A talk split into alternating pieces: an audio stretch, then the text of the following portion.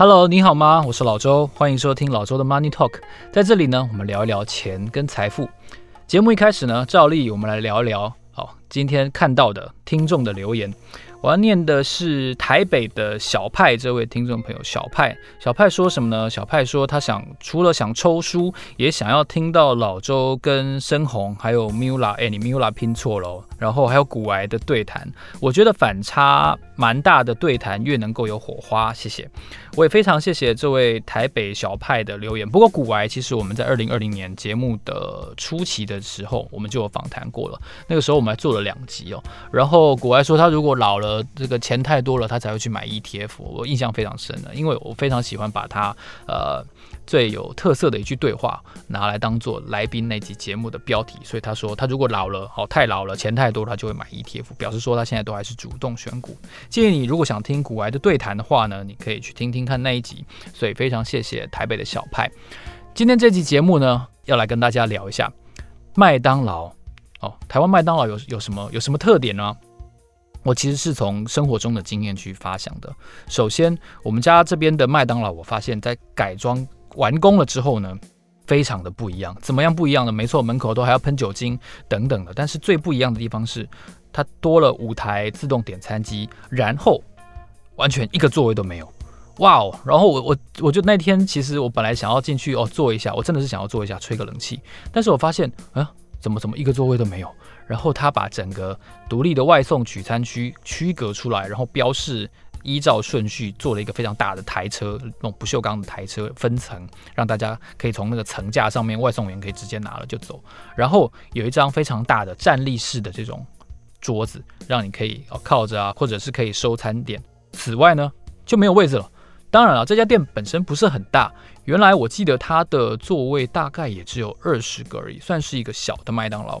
可是啊，他这样子一个月的改装，然后呢，他大胆的取消了位置，然后他把整个外送区独立的明显的标示出来，然后，然后呢，搭配五台点餐机跟两个结账柜台就没了，还有一个非常大的厨房，它厨房大概比以前大了可能一倍以上。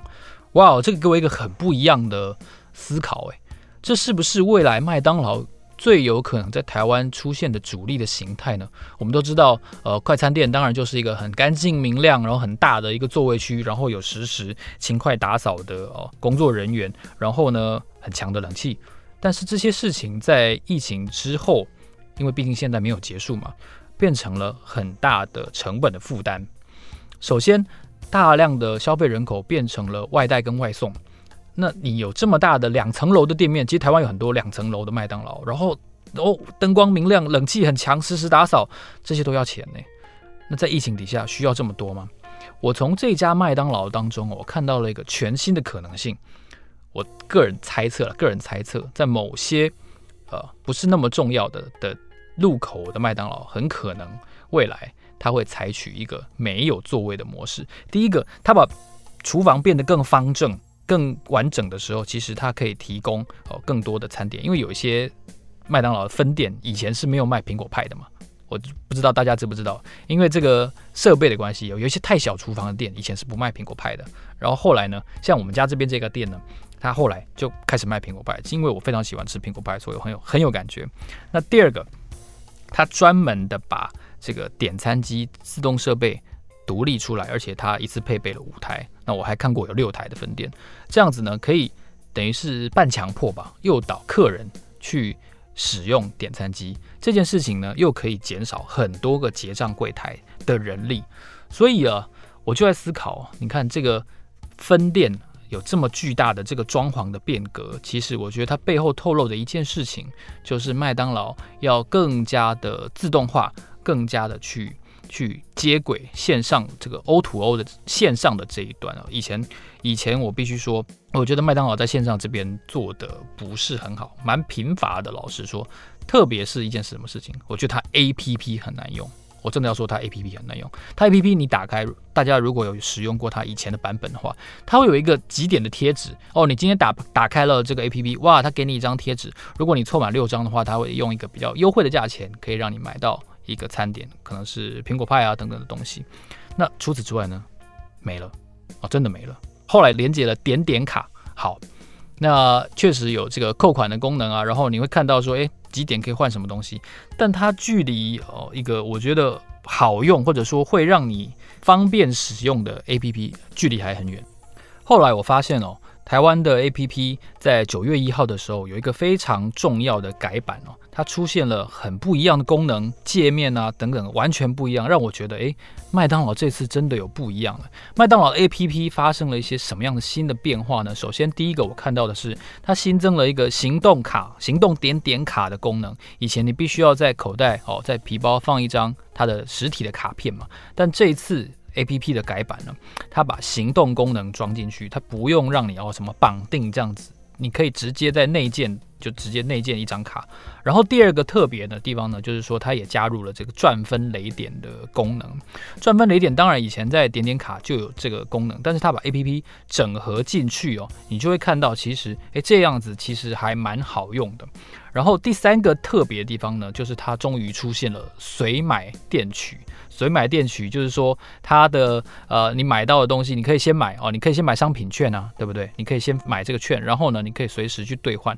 或，或者是你可以转送哦。这个功能，我觉得其实它最初出现应该是在全家的 APP，包括它的咖啡哦，然后你可以用咖啡当货币单位嘛，因为一杯咖啡四十五块，对不对？那你假设买一个呃，买一个皮件好了，或者是一条项链，一万八千块。哦，四十五块的咖啡就等于是四百杯，所以你可以用你账上的四百杯的全家咖啡当成一种货币来做。那麦当劳，我觉得这次有学到一个非常重要的观念，就是他把这个转赠送礼，然后随买电取这个功能塞进去。我觉得对它的整个形象，特别是在消费者使用的时候，这个线下转线上的形象跟它的方便度，这个数位的门槛都降低非常多，因为。麦当劳是在实体做得非常好的一个店家。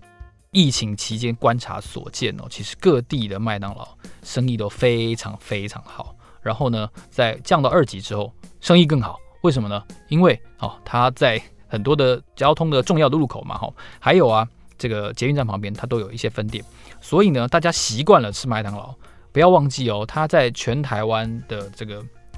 总店数应该是四百多家，那它能够。承担的这个整个物流啊调度的能力哦，你也看到其实是比一般独立的小店来得更好的。所以这波疫情底下，很多的的食物哦开始价格开始涨价。可是呢，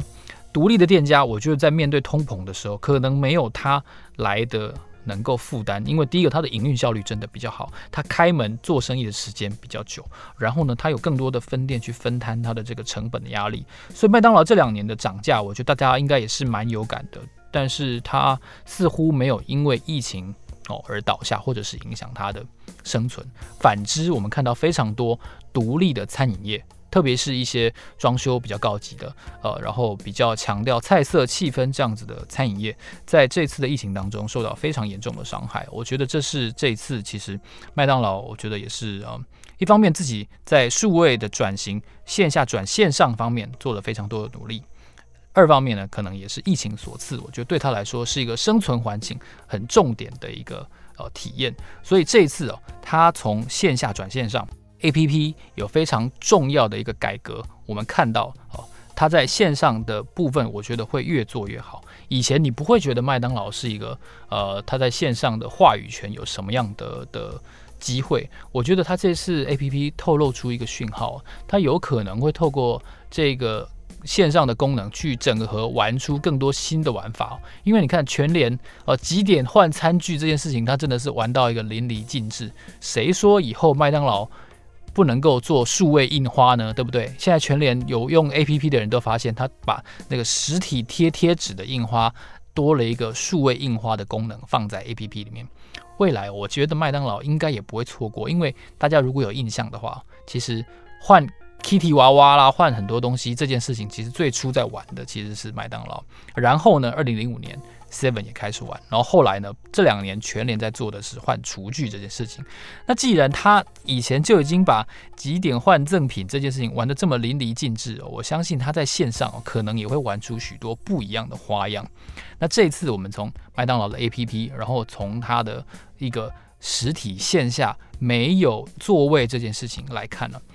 这个速食店巨人哦，并不是像大家想的一样反应非常慢。我觉得他们在很多的风头、很多的话题上，台湾区的麦当劳在换了这个何德昌这家公司做经营者之后，我看到了很多不一样的转变。举两个食品方面的例子，我们看到了 APP 的转变，我们看到了这个他们大胆的尝试无座位区分店的转变。那我们来讲一下它实体这个吃到东西的转变有什么呢？第一个，我记得在咖啡方面，它先前它也推过这个集杯，也就是说一次买好几杯，然后陆续拿这样子的一个功能。它当然也是希望哦能够。分食到整个咖啡市场大战，从星巴克啦，然后从路易莎啦，然后包括两大超商龙头，然后还有卡玛这几家的一个重点搭配它的它的比如说早餐，所以在咖啡的这个产品方面，它也曾经做过一些琢磨。然后第二个就是不知道大家有没有发现，最近麦当劳做了肉桂卷